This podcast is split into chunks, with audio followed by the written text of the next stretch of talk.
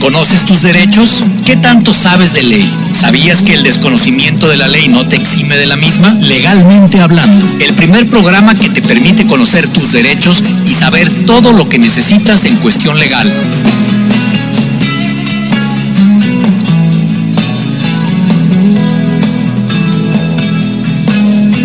¿Qué tal amigos? Muy buenas tardes. Estamos como todos los sábados en punto de las 2 de la tarde en este programa que espero ya se haya vuelto su favorito eh, legalmente hablando. Este programa que es un esfuerzo de Valeriano Abogados, de mi querido amigo el licenciado Leopoldo Valeriano, con este, con este afán de llevar a todos, a todos nosotros, eh, pues eh, cultura jurídica, de conocer el derecho, de saber qué nos corresponde, cuáles son también nuestras obligaciones y qué tanto podemos eh, arreglar para evitar dolores de cabeza. Siempre es un placer saludarles de este lado del micrófono. Pues les saluda Mac y quiero saludar como siempre al buen licenciado Leopoldo Valeriano que pues todos los sábados nos trae invitados de lujo en este en este ya hospital eh, legal porque eh, pues casi lleno de doctores, de magistrados, de gente importantísima. ¿Cómo estás mi querido Leopoldo? Muy bien, Mac. Pues como siempre aquí cada sábado eh, estando muy contentos para que la gente escuche de viva voz de los protagonistas del derecho cómo son las cuestiones jurídicas, cómo pueden resolver sus problemas o cómo está la situación legal eh, o los sistemas, sobre todo este nuevo sistema acusatorio que ahorita mucha gente desconoce. Y pues el día de hoy tenemos a alguien para que nos lo pueda explicar. Eh, nuestro invitado, como bien dijiste, es un doctor, pues esto ya casi, este, como bien dijiste, ya es el hospital legal, ya en vez de legalmente hablando, ¿verdad? Porque tenemos muchos doctores, pero es algo muy sui generis, porque el doctor que hoy invitamos es alguien que, que ha sido y ha llegado a donde está por la carrera judicial que realmente ha emprendido desde muy pequeño y eso es algo muy loable porque todos los que somos abogados en algún momento de nuestra vida aspiramos a llegar a la judicatura y obviamente pues a, uno de los eh, puestos más grandes que son los eh, magistrados, que son los que dirigen el sistema judicial y obviamente a los jueces.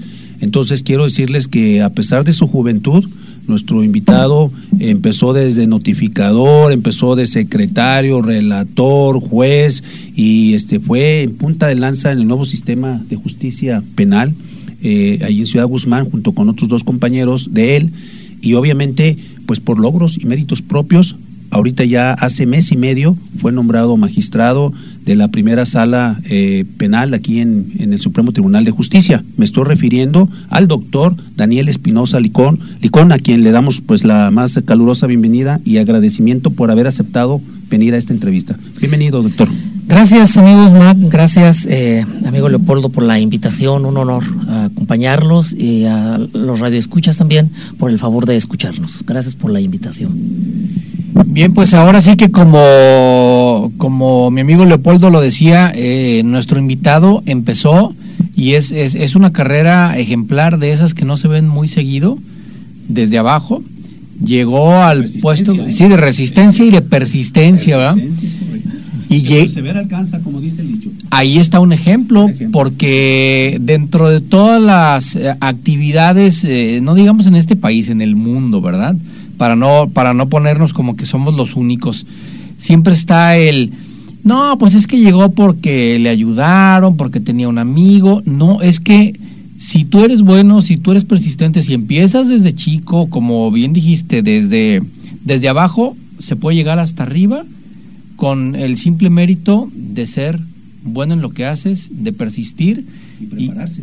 Y, y bien preparado, ¿verdad? Porque con un doctorado y pues ahora magistrado, a, a, alguien que todavía le falta para cumplir a los 50 años, ya le saqué cuentas, eh, eh, ¿cómo, cómo, ¿cómo se logra y cómo, cómo se siente esto, este, mi estimado Daniel?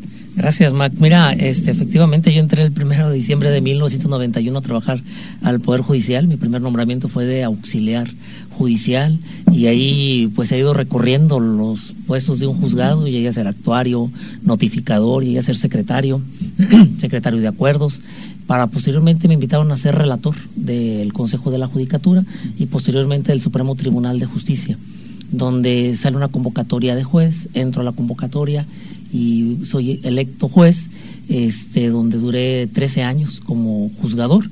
Y cuando inauguran el modelo acusatorio el primero de octubre del 2014 en el Estado, en el Distrito 6, en Ciudad Guzmán, me toca ser uno de los cuatro primeros jueces que iniciamos a trabajar en el modelo.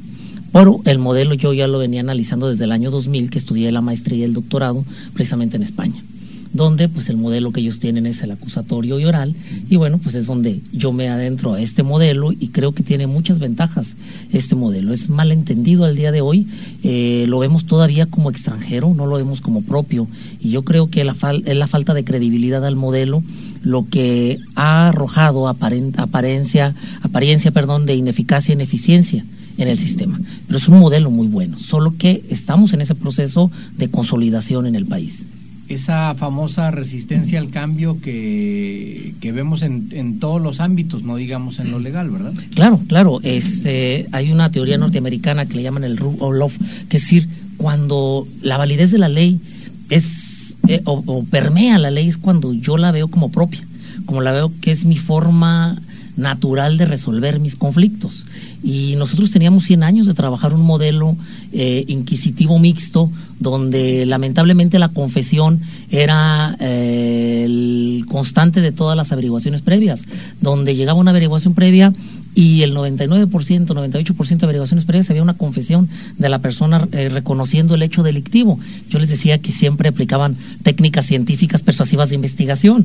Técnicas científicas persuasivas. Sí, la hidroterapia, la manoterapia. Eso es lo que yo iba a preguntar, ¿cómo era esa confesión? La hidroterapia tenía que ver con cierto refresco mineralizado. Claro, claro. Luego el otro tenía electroterapia, que ver... Electroterapia. Ah, ya, ya no existen, las nuevas generaciones ya no conocen las, las que dicen en inglés las yellow pages o el, ¿cómo se llama? El, el, directorio telefónico, claro. que también era parte de estas terapias, claro. Claro, entonces este modelo que durante 100 años trabajamos y que policías y ministerios públicos pues se acostumbraron a trabajar con ello y los jueces y magistrados a valorar confesiones. Y si la persona decía, pues me torturaron, me incomunicaron, para efecto de reconocer eh, la carga de la prueba le correspondía al acusado decir, pues demuéstrame que te golpearon, demuéstrame que te torturaron. Y pues lamentablemente un dictamen pericial eh, de tortura cuesta 20, 30, 40 mil pesos que no tienen dinero para pagar. Y entonces llegamos a la sentencia y decir, pues como no me justificaste que te torturaron, yo le eh, doy valor a la confesión. Y el modelo acusatorio precisamente es uno de los vicios que quitó del modelo, donde ya la confesión no sirve, donde la confesión no vale tendrá que hacer frente a un juez, frente a un tribunal de enjuiciamiento con su abogado a un lado y todo lo que le haya dicho al policía, lo que le haya dicho al fiscal o al Ministerio Público no sirve.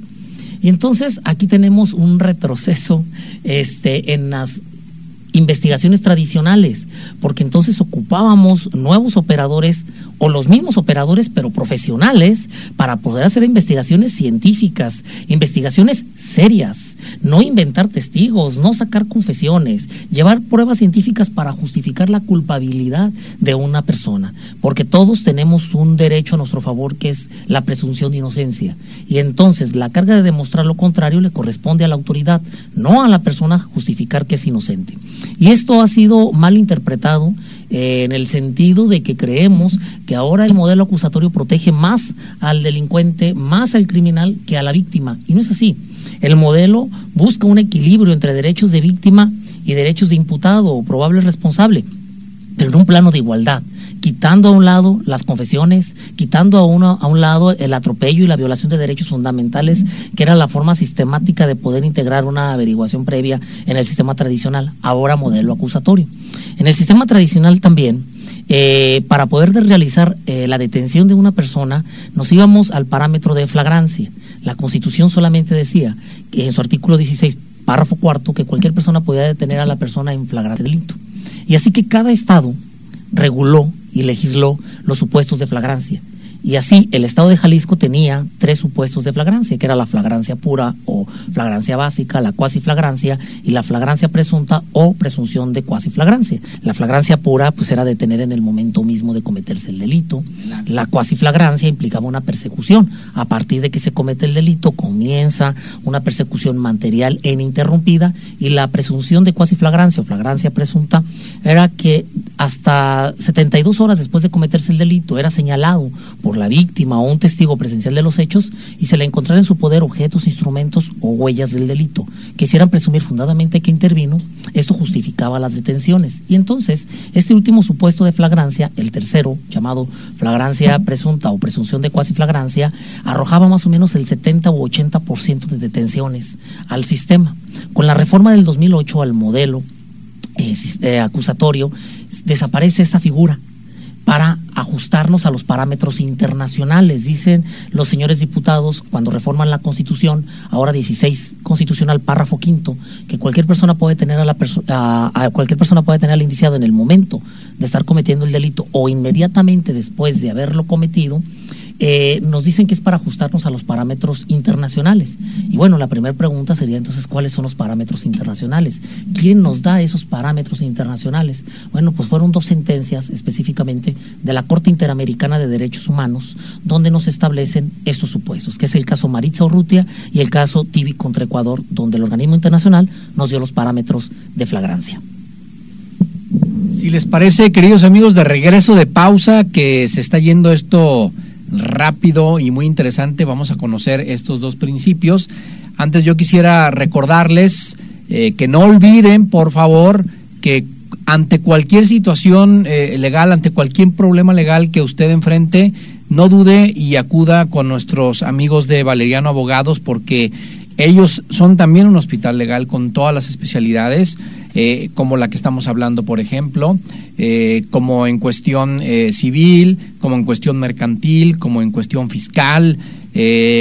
recuerden que en Valeriano Abogados, cosa que prácticamente nadie hace, le van a decir desde el primer día, si su caso es viable, le van a decir cuál es el costo de todo, le van a dar un contrato de prestación de servicios, que esto es ahora sí que uno de los sellos personales de Valeriano Abogados y lo más importante, el teléfono que jamás le va a sonar ocupado y que enlaza a las dos sucursales. Este teléfono es el 3628-0090 y la dirección de las sucursales son la, la primera que seguramente ustedes ya conocen en Avenida Volcán, en calle Volcán Etna 1475, a un costado del Tianguis del Sol. La segunda está en la calle Jarauta número 207 en la zona oriente de la ciudad ambas eh, con tecnología de punta, ambas se pueden enlazar, el teléfono puede eh, usted eh, llamar y es para ambas sucursales. Y bueno, pues además aparte hay precios súper accesibles y lo más importante es que en Valeriano Abogados son hechos y no palabras. Vamos a una pausa, regresamos.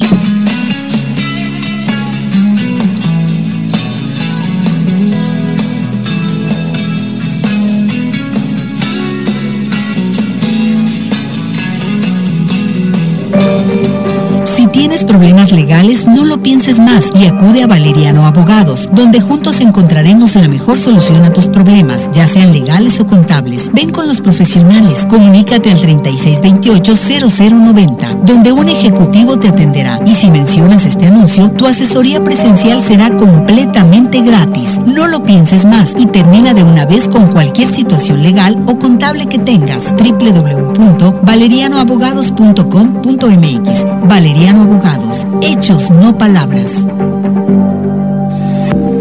790 AM. Grupo Fórmula Jalisco. Abriendo la conversación.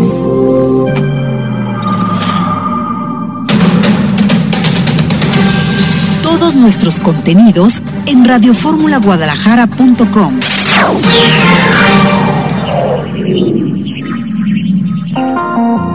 En Valeriano Abogados estamos en favor de la familia, pero si para ti cada día se vuelve más complicado, no lo pienses más y acude con los profesionales. Llevamos tu divorcio con la ética, profesionalismo y discreción que mereces. De la misma manera, si tienes problemas de pensión alimenticia, nosotros te asesoramos. Encuéntranos en el 3628-0090 y en www.valerianoabogados.com.mx para recibir más información al respecto. Recuerda que al mencionar este anuncio, tu asesoría será completamente gratis. Valeriano Abogados, hechos, no palabras.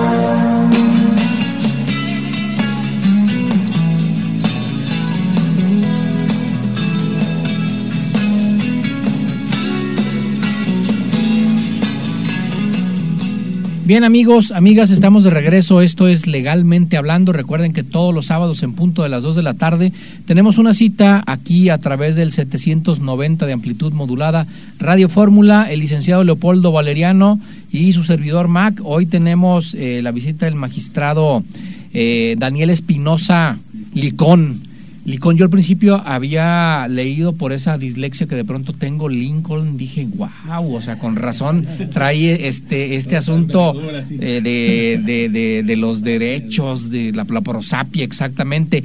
Pero bueno, eh, es Licón, Licón, pero de todas formas yo no dudo que esté eh, en, en, esos altos vuelos del presidente Abraham Lincoln pero es, es, Daniel Espinosa, magistrado y doctor, quien nos acompaña. Y mi querido amigo, eh, pues Leopoldo, tienes una pregunta muy importante para él. Sí, a mí me llamó la atención cuando dijo el magistrado que había resistencia al cambio y que el modelo nuevo, o sea, es decir, el modelo acusatorio u oral, no lo veíamos como propio, sino como extranjero. Esto se debe, pues yo creo que a las innumerables películas extranjeras, específicamente las estadounidenses, en donde la hemos visto ahí, pues al juez con su toga, al jurado, al inculpado o imputado, este, a la defensa, todo eso, y pues como toda la gente estamos acostumbrados a ese sistema, pensamos que esa es una réplica, y esto no es así. ¿Verdad? Sí, no, no es así. Eh, efectivamente, eh, siempre que hablamos de juicios orales, pues nos estamos imaginando las películas norteamericanas eh, y a lo mejor uno imagina que va a tener un juicio como legalmente Rubia 1, legalmente Rubia 2 o Mi Primo Vini y de ese tipo de películas. Donde... O, ya en serio a Tom Cruise, ¿verdad? Ahí convenciendo a la corte militar. claro, en cuestión de honor, claro. evidentemente que es el sistema de justicia a nosotros nos lo heredaron los españoles y pues, pues nos heredan un modelo inquisitivo. Con la Revolución Francesa, ese modelo inquisitivo permea de garantismo, permea de libertades y bueno, se genera un modelo que denominamos mixto y que en, el Estado mexicano pues funcionó 100 años. Y 100 años que nos familiarizamos y entendimos y crecimos como el modelo y que ya lo veíamos como propio, ¿no? El ya hablar, por ejemplo, más que me dice el tema del, del Tehuacán que se utilizaba para utilizar las confesiones, bueno, si entiendes es porque estabas familiarizado con las técnicas. No, pongas, por favor, mucho énfasis en que yo lo dije, ¿verdad? No vaya yo a salir un día de estos. No, quiere una refrescadita facial, señor Mac? lo, hago de referencia porque como que era el conocimiento popular, ¿no? De la sociedad. Y entonces eh, sabíamos que si había algún familiar detenido, algún conocido, le iban a poner la clásica calentada. Es decir, eh, lamentablemente someterlo a torturas para que reconociera eh, haber participado en el hecho delictivo. Y pues bueno, no es más que parte de la barbarie en un sistema de justicia que no es justicia y que no estaba realmente haciéndose una investigación. Entonces, el, el tema de que generar una reforma que, que se dio tan abrupta, que no era para generarse tan abrupta, pero que así se generó, lamentablemente se da esa percepción de ver el modelo como que no es propio. Y entonces nuestro problema en el modelo, pues es precisamente la resistencia, el que no querer salir de nuestra área, nuestra área de confort. Mire, un policía, le digo, en el sistema tradicional, él realizaba la detención y después de realizar la detención, de hacer su actividad operativa, era llevar al detenido al juez calificador municipal y el juez, que es un abogado, el calificador municipal, pues hacía los informes o las puestas a disposición. Entonces el abogado estaba haciendo los informes y él le mandaba entonces ya todo redactado al Ministerio Público. Pero quien había actuado ahí estaba a la mano de un abogado. Y entonces el abogado es el que hacía todo. Y bueno, cuando llegaba el Ministerio Público, el Ministerio Público tenía que citar a la víctima, tenía que citar a los testigos y en 48 horas recabar todo eso y decidir si lo iba a consignar ante un juez. El juez lo primero que tenía que hacer es calificar la detención, es decir, si se actualizaba uno de los supuestos de flagrancia que habíamos analizado, los tres supuestos, si calificaba de legal la detención, continuaba el proceso para tomar la, la declaración preparatoria o su declaración inicial y resolver su situación jurídica y tener un eventual juicio. Es que uno como ciudadano en este sistema que tampoco era propio, como bien lo mencionas, pero duró 100 años, tenía la percepción, al contrario del sistema sajón, que aquí en México uno era culpable a menos que se demostrara lo contrario. Imagínense nada más la barbarie, ¿verdad? Claro. Y, ahora las cosas cambian. Como un derecho humano lo tenemos contemplado en el artículo 20 constitucional, apartado de fracción 1. Se presuma inocente a toda persona que llegue ante cualquier autoridad. Y bueno, en ese modelo, en ese sistema, cuando se generó la reforma en el 2008, eh, se dieron ocho años de vacatio legis, es decir, ocho años para que comenzáramos a trabajar ya pero con los delitos de bajo impacto, un delito de lesiones, una riña, un delito culposo, el pequeño robo en la calle, el el robo de la pieza del vehículo, en esos delitos de bajo impacto. Claro. Eh, Agua 5 eh, de febrero. La frase de echar a perder para aprender. Entonces, pero en esos delitos que no tuvieran relevancia social, vamos.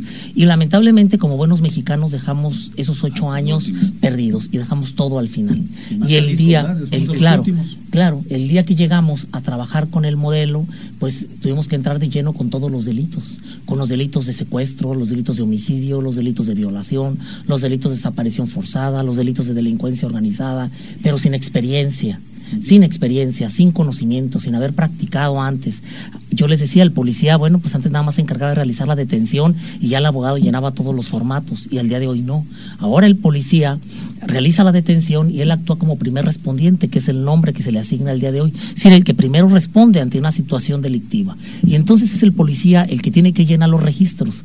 Antes tenía un abogado a su lado y ahora no. Ahora el policía en la calle donde realizó la detención o donde recibió la denuncia tiene que sacar sus registros y recabar la denuncia, lo que la víctima le mencione de cómo ocurrió el hecho delictivo. Si hay testigos en ese momento, recabar la declaración de los testigos. Si hay objetos, instrumentos, pues realizar la inspección, el aseguramiento, la cadena de custodia. Y si hay una detención, realizar la detención, leerle los derechos al detenido, decirle los motivos de su detención y ponerlos sin demora a disposición del Ministerio Público, pero además de recabar los datos de prueba. Y entonces tenemos un problema, porque los policías eh, poco saben escribir, no tenían, a muchos de ellos, terminada la preparatoria, la secundaria, y entonces se les exigió, de acuerdo al artículo 123 constitucional, que tuvieran cuando menos la preparatoria. Y entonces en ocho años era válido que te pudieran terminar la preparatoria. ¿Y por qué no? Nuevo personal. Claro. Sí, claro, uno que tuviera el nuevo perfil, el perfil porque ya no era nada más operativo, ya no nada más vas a realizar las detenciones, ahora vas a tener ser el encargado de llenar los registros, de redactar. Y de forma más amable de preferencia. Claro, bueno, porque precisamente ese de, de, de buena gana eh, rapidito y de buena manera, tiene que ser con el respeto a los derechos humanos y darle el trato de inocente a la persona. Porque hasta en tanto no hubiera datos razonables que justifiquen que realmente intervino en el hecho delictivo, que ese análisis lo tiene que hacer el juzgador en una audiencia inicial, donde se detiene a la persona y vámonos ante el juez. Y el juez tendrá que recibir y ver a la persona y resolver sobre la situación jurídica. Y en ese sentido permea el tema del respeto a los derechos humanos. Lamentablemente no estábamos acostumbrados al respeto a los derechos humanos desde la detención, desde el actuar policial, desde informarle por qué, por qué lo detuvieron, explicarle de manera sencilla todos sus derechos y los derechos que tenía y también el aguardar silencio y que no le podía informar nada al policía. Que eso, si él quería declarar, tendría que hacerlo ante el Ministerio Público, ante el juez, pero con su defensor. Pero que lo que dijera igual no podía ser utilizado si llegaban eventualmente a juicio, porque en juicio tendría que declarar si él quería y las declaraciones anteriores no sirven para absolutamente nada. Eso es lo que hace desistir precisamente la tortura, la incomunicación, la intimidación como medios sistemáticos para recabar declaraciones y para investigar delitos. Entonces hemos tenido un avance en el tema del respeto de derechos humanos mal comprendido. Entendemos que ahora hay más impunidad, hay más injusticia, hay más libertades y que hay más corrupción. Pero es la mala lectura que hacemos por la ineficacia, no del sistema, sino de las personas. Y fíjense nada más para ver el tema de ineficacia, les doy unos números. Resulta que en el 2016, cuando inicia el modelo en el estado de Jalisco, en el primer distrito, que está conformado por zona metropolitana, Guadalajara, Quepaque, Zapopan, Tonalá, Tlajomulco, El Salto, que fueron integrados en el primer distrito judicial, se registraron un total de 1.474 carpetas de investigación. Es decir, a los jueces de control nos llegaron 1.474 asuntos. Pero en ese tiempo, cuando inició el modelo, se registraron 72.524 carpetas de investigación. Es decir, 72.524 denuncias las carpetas de investigación se reflejan con denuncias o inician a partir de una denuncia. Si en, el, periodo que iniciamos el modelo 2016 se registraron 72.524 denuncias y solamente llegaron a judicializarse 1.474, ¿qué pasó con las 71.000 denuncias que se recibieron y que nunca llegaron a judicializarse? Luego, en el 2017, a los, a los jueces de control nos llegaron exclusivamente 4.698 asuntos o carpetas de investigación. Pero se registraron 134.577 denuncias. ¿Qué pasó con las 130.000 denuncias? Carpetas de investigación que quedaron entrampadas en fiscalía sin que se judicializaran. Y en el 2018, al día de ayer, eh, se han registrado 4.231 carpetas de investigación, o sea, casos llevados a jueces. Pero resulta que se han registrado 123.000 denuncias. Fíjense hasta dónde el tema ineficacia se ha reflejado al día de hoy en el modelo, pero por un entrampado administrativo. Resulta que sí rediseñamos todo el modelo jurisdiccional, pero no rediseñamos el modelo administrativo. Y entonces no es que esté hablando mal del Ministerio Público de la policía. Al día de hoy creo que necesitamos profesionalizarlos, necesitamos organizarlos, necesitamos coordinarlos y hacer una reingeniería administrativa, porque en ese entrampado administrativo es donde se ha visto la ineficacia y la ineficiencia del sistema. Y ha sido entonces catalogado de que el modelo no sirve. No, el modelo sirve. Los que hemos fallado somos los operadores y que requerimos aún reajustes para hacer más eficaz y eficiente el modelo. Oye, Mac, qué difícil me ha sido el día de hoy poder preguntarle al doctor algo porque cuando pienso la pregunta ya tiene la respuesta. O sea, digo, voy a preguntar esto y luego inmediatamente me responde sin preguntarlo, digo, no marches. Si quieres, este, nada más le decimos los teléfonos y que se aviente el programa ya él solo porque eh, e-, es, increíble el conocimiento. Yo lo único que quiero acotar antes de ir a la pausa es que, como bien lo dice el magistrado, el doctor Daniel, desde hace ocho años, eh, mi amigo Leopoldo me comentó en un programa de televisión, esto es lo que viene, eh, y él fue de los, me consta, muy pocos que se puso las pilas, que se puso a trabajar y por eso y por eso estamos donde estamos, ¿verdad? Bueno, yo me uno porque lo he acompañado, pero eh, está donde está, pero la mayoría no lo hizo. Ocho años son mucho tiempo para haberse puesto a trabajar y, bueno, de regreso de la pausa vamos a seguir eh, comentando o vamos a seguir escuchando más bien al magistrado Daniel. Esto es legalmente hablando. Regresamos.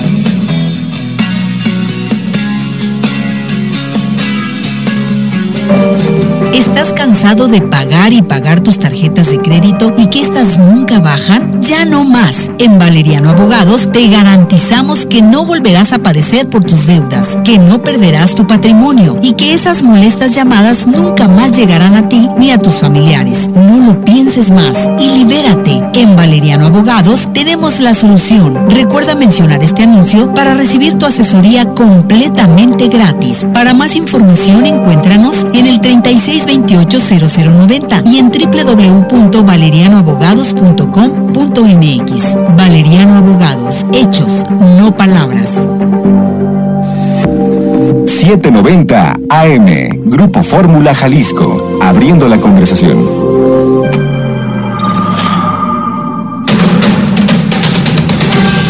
Todos nuestros contenidos en radioformulaguadalajara.com.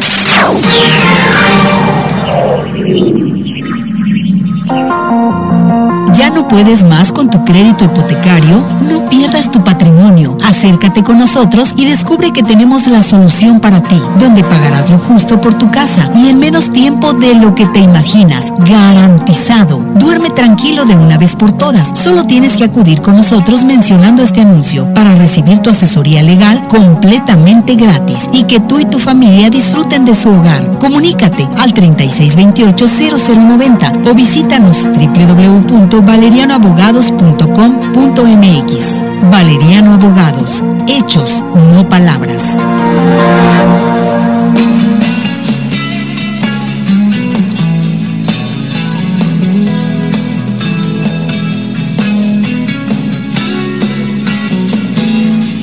Bien, señoras y señores, estamos de regreso con el doctor, con el magistrado Daniel Espinosa Licón, quien está haciendo de este programa una verdadera cátedra ilustrativa de cómo funciona, eh, pues, y, cómo debe funcionar. ¿Qué es lo que hace falta? Los retos, ¿qué es lo que...?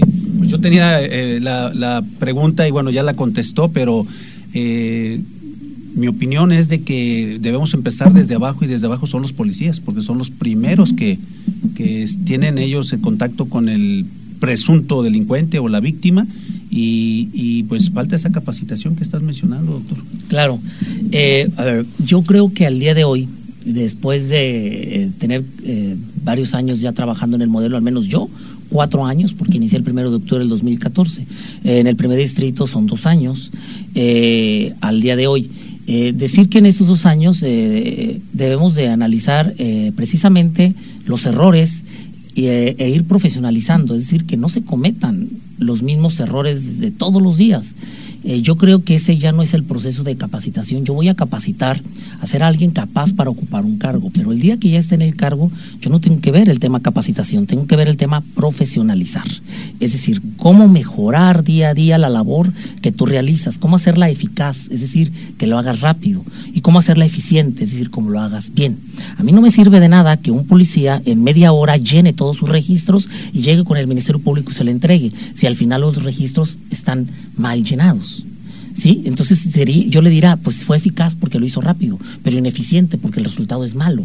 Entonces, eh, también el decir, oye, el policía se tardó 10 horas en llenar registros de investigación y yo los reviso y todos están muy bien hechos, pues decir, fue eficiente, está muy bien hecho, pero es ineficaz pero es ineficaz porque se tardó. Entonces, aquí el modelo exige de todos los operadores dos puntos, la eficacia y la eficiencia. Y la eficacia y la eficiencia redundan en un punto que es el profesionalismo, que hicimos un trabajo profesional, un trabajo de excelencia, y la excelencia viene cuando damos un excedente a lo que todos los demás dan.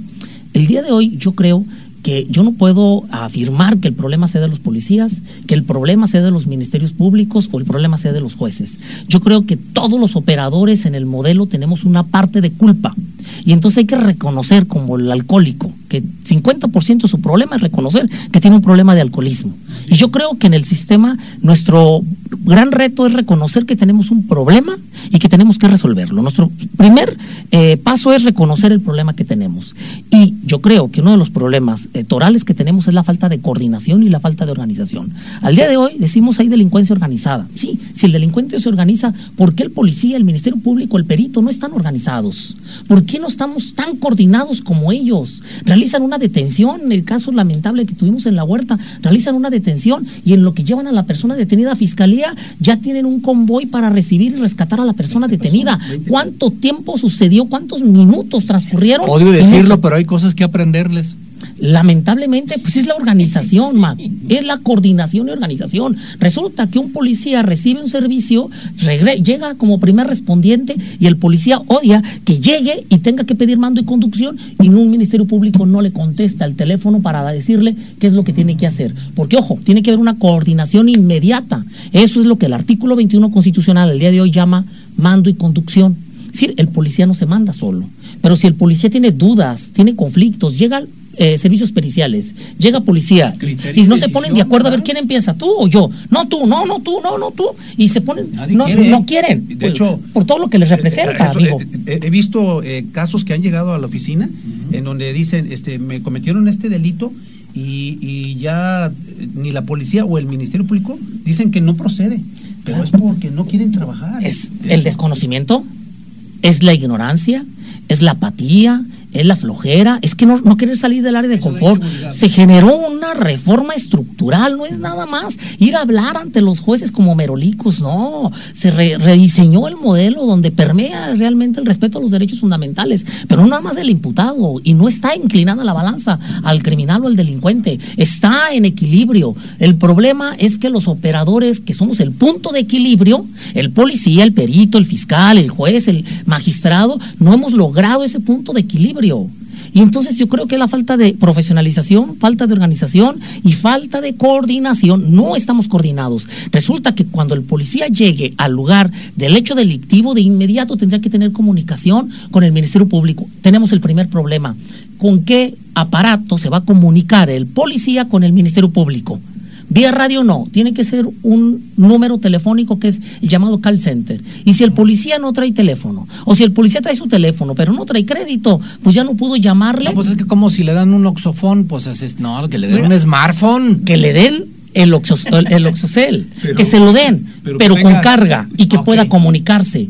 El problema con es crédito suficiente. Claro, el problema es que lo hace de su aparato el policía. No, y entonces, dos, tres llamadas, una hora, dos horas tratándose de comunicar con el Ministerio Público y no le contesta. Cuando por fin le contesta un Ministerio Público, le dice haga esto, esto y esto. Bien, el policía se pone a llenar los registros. Vamos a suponer que dos horas en llenar registros. De ahí traslade al detenido, llega a fiscalía y lo tienen esperando dos, tres horas para que le asignen un Ministerio Público, pueda revisar los registros y se los pueda recibir. recibir. Y ya se transcurrieron siete, ocho, nueve horas. Cuando llegan al juzgado, el abogado lo primero que alega, señor juez, hubo demora en la puesta a disposición. Se tardaron ocho horas, no están justificadas. Solicito que se nulifiquen las pruebas y solicito que se decrete la libertad del responsable. Y pues lamentablemente van para afuera.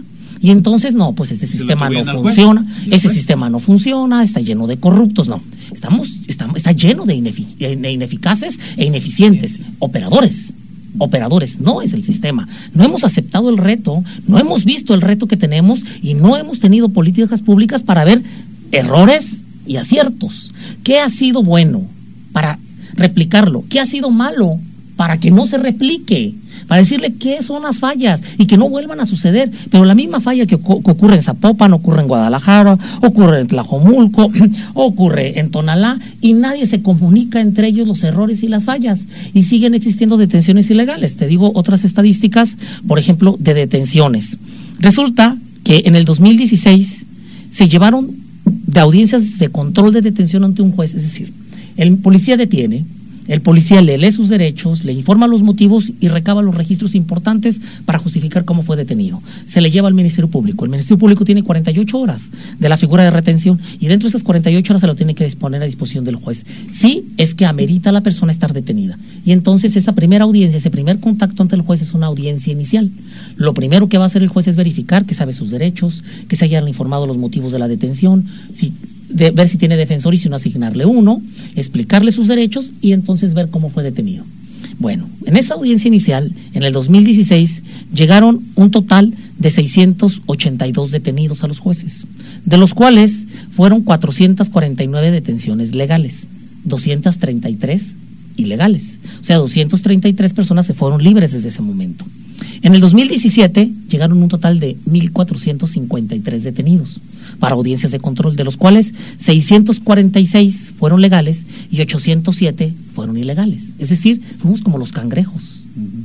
Fuimos en reversa, mami. Fuimos con más detenciones ilegales al siguiente año. O sea, ¿qué es lo que pasó? ¿Dónde estuvieron las fallas? Bueno, es que en el primer momento teníamos un grupo selecto de policías ¿sí? el policía con capacidades para procesar. Y entonces había un hecho y mandábamos al grupo selecto de sayayines y ellos realizaban y de alguna manera ellos tenían un trabajo eficiente y eficaz. Pero resulta que eso era mientras, porque la constitución y el Código Nacional decía en tanto que se capacitan todos, como las viejitas. Y resulta que no se les capacitó a todos, o que eran inexpertos y entonces todos empezaron a llenar registros y entonces cometieron errores. Pero no hemos visto esos errores, no hemos analizado caso por caso cuáles fueron las principales fallas para profesionalizar y que no vuelvan a suceder. Y así, en el 2000 18, tenemos que el 60% de detenciones han sido ilegales.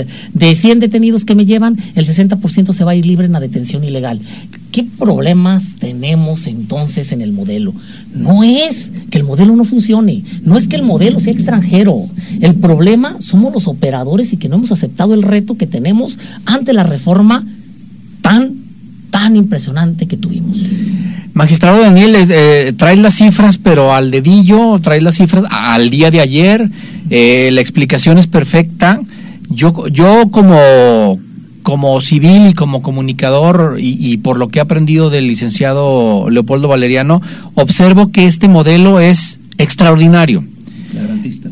Exacto, que es muy bueno, que, que hacía falta pero eh, eh, bueno, tomando un poco este asunto de que existe la comparación con el modelo sajón, eh, allá decide un jurado y, los jurados son integrados supuestamente por ciudadanos honorables elegidos, este, pues de una selección muy bien hecha, ¿verdad? Aquí no. Ahora, mi, mi pregunta sería, ¿cómo se puede hacer para que este modelo que a todas luces valga la redundancia, luce muy bien, eh, llegue a funcionar pues al 90 o al 100 que hace falta, exacto. Muy bien.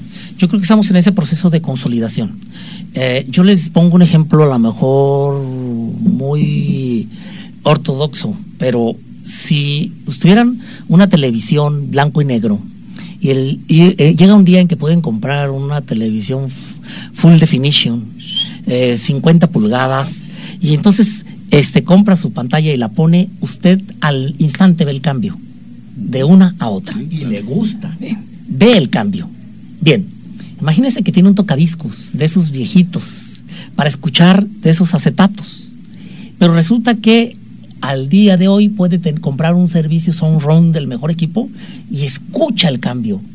Bien, en estos dos casos veo y escucho el cambio al instante el sistema de justicia no puede al instante ver y oír el cambio. Tiene que ser poco a poco. tiene, tiene, que ser gradual. Y ese tema gradual, lamentablemente, ocho años que dejamos perder y que entonces partimos de ceros es lo que estamos pagando al día de hoy, la ineficacia, ineficiencia, y el precio es muy caro, porque encontramos allá afuera entonces a la a la ciudadanía cansada, haciéndose justicia por su propia mano. Encontramos a una persona robando mi casa, robando mi vehículo, entre todos los vecinos le estamos poniendo una tranquiza. ¿Saben cuántos sujetos golpeados nos han llegado a, a la audiencia de control totalmente golpeados? ¿Por qué? Por el cansancio de la ciudadanía. Y eso es la barbarie. Y eso es cuando el sistema no funciona y es cuando el Estado no responde. Entonces tenemos un compromiso muy grande, no podemos dejar pasar más tiempo a ver si el tiempo lo corrige. Necesitamos poner manos a la obra para analizar el tema profesionalización. Bien, vamos rápidamente a la pausa. Seguimos en esta cátedra, eh, yo diría este también pues eh, clase, eh, conferencia. Sí, este, mi querido Leopoldo, si quieres, este, te invito a un café aquí abajo, hay uno muy bueno, falta un bloque, dejamos este al magistrado, este, que termine el programa. Esto es legalmente hablando, regresamos.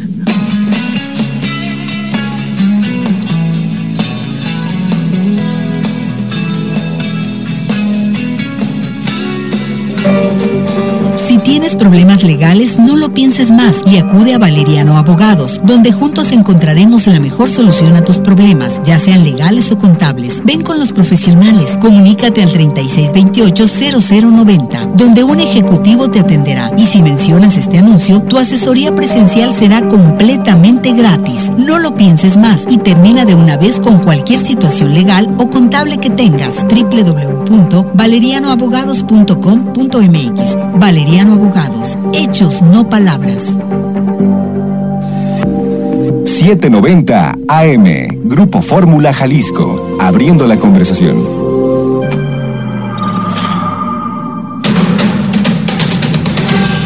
Todos nuestros contenidos en radioformulaguadalajara.com.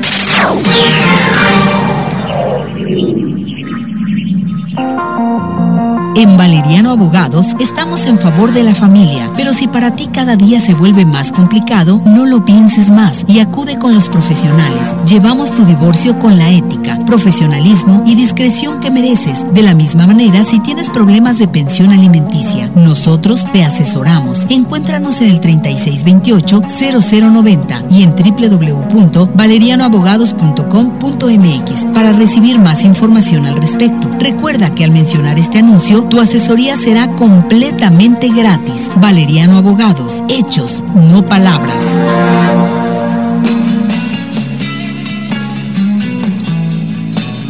Estamos de regreso, señores y señores. Esto es legalmente hablando. Vamos a tratar de exprimir estos minutos que nos restan y yo quiero, antes que nada, pedirle a mi amigo el licenciado Leopoldo Valeriano, por lo que a mí se me olvidó, que nos recuerde todo lo que encontramos con Valeriano Abogado, además de esos 35 años de experiencia. Gracias, Mac. Pues recordándole a toda la gente que Valeriano Abogados es una empresa tapatía, como bien dijiste, con más de 35 años de prestigio y obviamente eh, con abogados especialistas en cada una de las materias, eh, puede ser civil, penal, laboral, mercantil, gestiones administrativas, hacemos cuestiones notariales ante ayuntamientos, amparos, eh, cualquier cuestión de investigación privada también lo hacemos, cuestiones contables, derecho fiscal, planeación fiscal, bueno, en fin, eh, tenemos, como tú bien dijiste, ya también una clínica de especialidades para cualquier situación que la gente tenga en sus asuntos de carácter legal. Valeriano Abogados, eh, recuerden, tenemos un solo teléfono que puede usted llamar, que nunca le va a marcar ocupado porque tiene más de 80 líneas, el 3628-0090, con dos oficinas, una en Volcán Etna 1475 y otra en Jarauta eh, 207.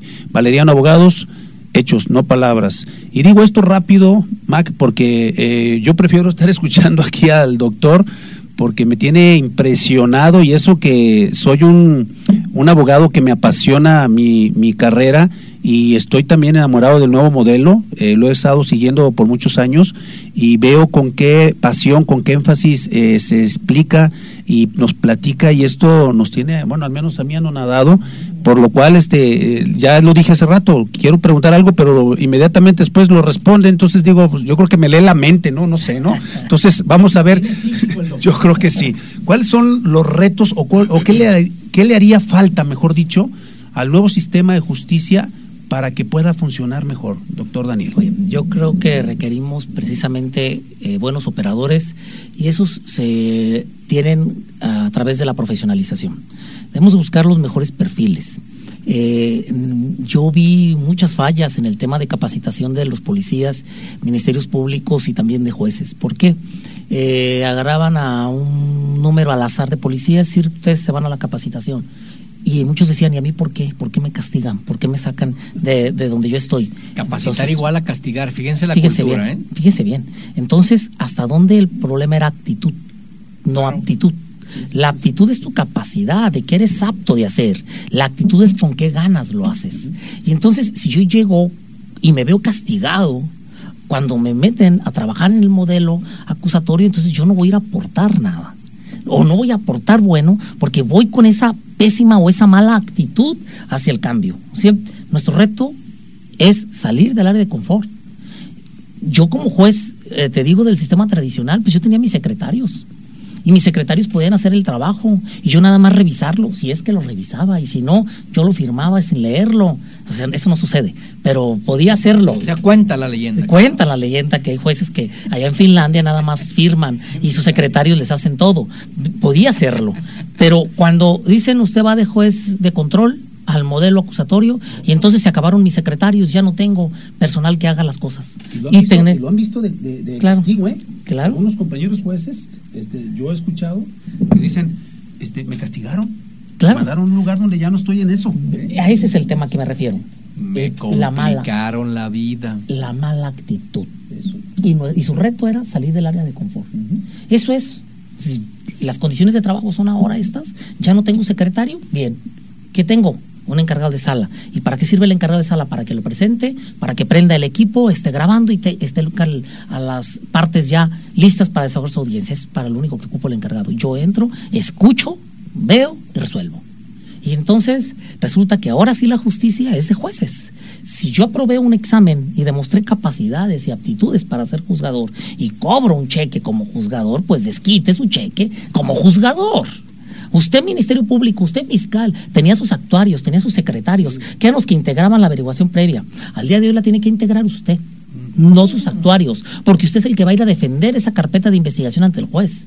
Y resulta que cuando el Ministerio Público lleva todo lo que hizo su secretario, su actuario, y nada más se pone a leer y el abogado le diga, hey, señor juez, que no lea el Ministerio Público, eh, y no sabe defender. Yo también quiero leer. El problema, fíjense bien, a todos nos sacaron de nuestra área de confort, al policía. Yo realizo la detención, yo soy operativo, yo soy bueno para eso, y ahí está abogado, usted encargue de llenar los registros, no mi policía. Ahora usted los llena.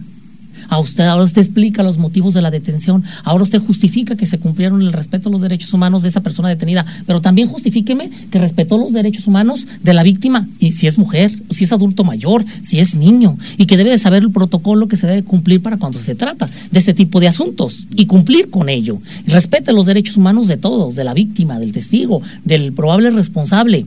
Y usted llene los registros. Ministerio Público, usted no nada más. Ahora va a llenar registros. Usted va a tener que ir a defenderlos ante un juez. ¿Y cómo? De manera oral. Defiende, eh, vaya y defienda esa carpeta, vaya y defienda esa investigación y vaya sostenga por qué lleva a esa persona ante el juez. Es que antes era todo como un juego de poder, ¿no? Claro. Desde el policía hasta más arriba, todos, eh, bueno, no todos, voy a poner, digamos, un porcentaje elevado, porque siempre hay bueno y malo, pero un porcentaje muy elevado eh, se sentía con poder y abusaba de ese poder.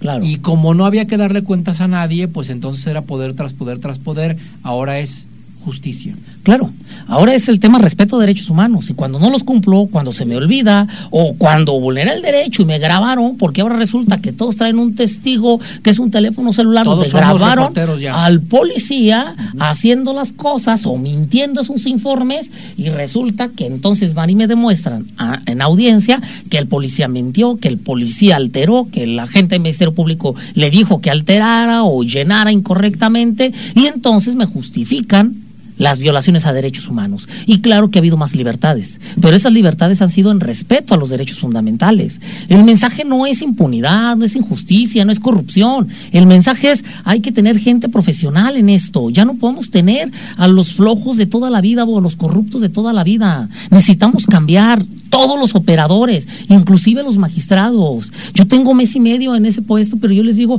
tenemos un aparato de videoconferencias que se compró hace tres años por parte de CETEC.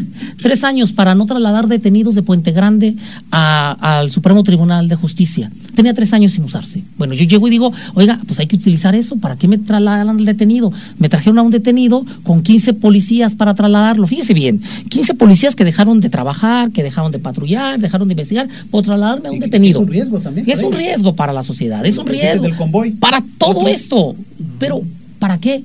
Si ahora el modelo permite que desde donde esté en reclusorio y en el Supremo Tribunal podemos tener una videoconferencia. Ah, y tenemos el equipo de 5 millones. Ah, entonces no es Skype, no, mejor. Claro, y estaba sin usarse. Bueno, para eso teníamos resistencia, y no nada más del Poder Judicial, también a reconocer que por parte del Ejecutivo no, no permitía que pusieran la cámara, si la cámara ya para conectar, entonces cuando yo llego digo, ¿por qué no utilizamos el sistema de videoconferencias?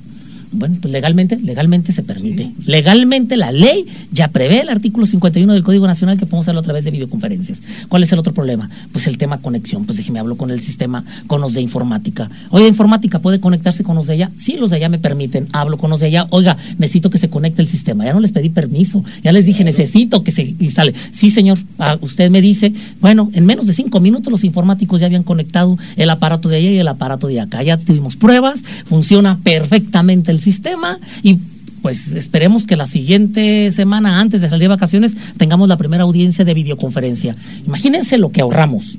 Si el abogado litiga en Puerto Vallarta y realiza, hay necesidad de apelar de una decisión de un juez de control de Puerto Vallarta, el abogado tenía que cobrarle viáticos a su cliente para poder venir a la audiencia a segunda instancia a Guadalajara. Pues al día de hoy ya no tiene por qué venir al abogado. El abogado se conecta en la sala de oralidad en el distrito de Puerto Vallarta, su cliente a un lado y los magistrados lo escuchamos y los magistrados resolvemos, sin necesidad de gastar, sin necesidad de trasladar a ese detenido. ¿Cómo podemos eficientar con pocas actividades el sistema de justicia? Vamos a hacer mucho. Ay, caray, pues creo que ahora sí eh, vamos a comprometer al, doctor y magistrado a que nos acompañe pronto en otra eh, entrevista porque eh, ahora sí se nos fue, no rápido, rapidísimo. Y pues quiero felicitarte, Daniel, porque eres un apasionado de tu trabajo y creo que has sido el propulsor aquí en, en, Jalisco de esto que nos estás platicando. Yo creo que estás moviendo ya todo el aparato judicial y gente como tú, yo creo que lo necesitamos, eh, los abogados, la ciudadanía y en final, eh, pues toda la gente, ¿no, Mac? pues agradecerte infinitamente tu presencia y recordándole a toda la gente que aquí en Legalmente Hablando traemos a los mejores expositores para que nos platiquen y nos expliquen cómo son las cuestiones legales. No se les olvide cada sábado en punto las dos, Legalmente Hablando, de su patrocinador Valeriano Abogados con hechos y no palabras. Gracias.